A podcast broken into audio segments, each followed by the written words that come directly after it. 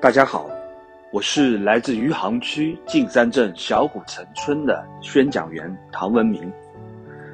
今天我宣讲的主题是：众人的事情由众人商量。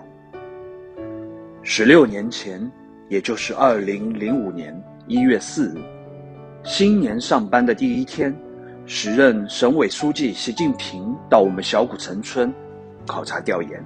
座谈会上。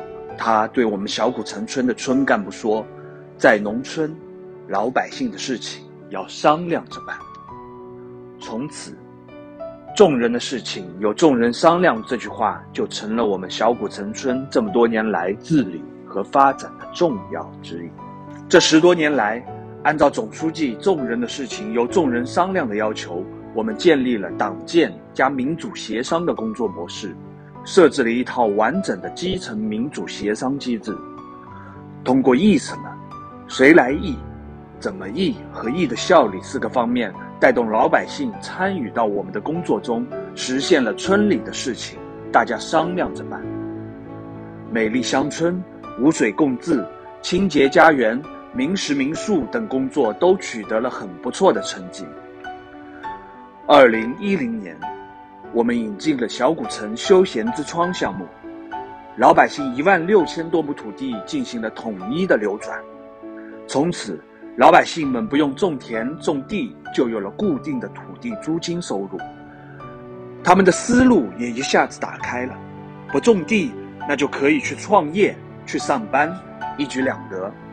从此，小古城人慢慢走上了富裕之路。二零一八年。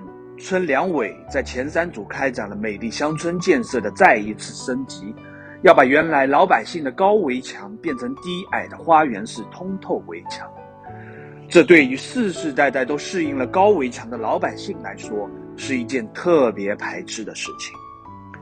有的村民因为安全问题反对拆围墙，有的村民因为自建围墙花了很大的代价，还有的村民持观望的态度。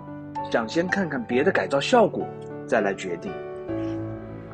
面对村民们的不理解、不支持，小古城村干部在协商会上动之以情，晓之以理。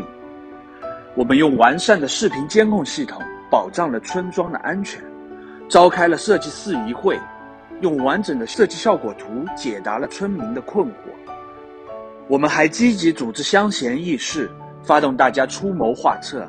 现在我们围墙里小古城遗址文化的展陈橱窗，就是出自我们乡贤的提议。就这样，小古城坚持众人的事情由众人商量，通过樟树下议事，打开了村民们的心墙。围墙改造、美丽庭院工作也迅速推进，最终在短短三十八天内完成了整个村民小组的围墙改造工作。小古城村的环境越来越美，也吸引了各地的游客到我们这里来游玩。二零一九年，我们成立了小古城村旅游发展有限公司，大力发展乡村旅游，将美丽乡村转变为美丽经济。在今年的八月，小古城村荣获全国乡村旅游重点村的荣誉。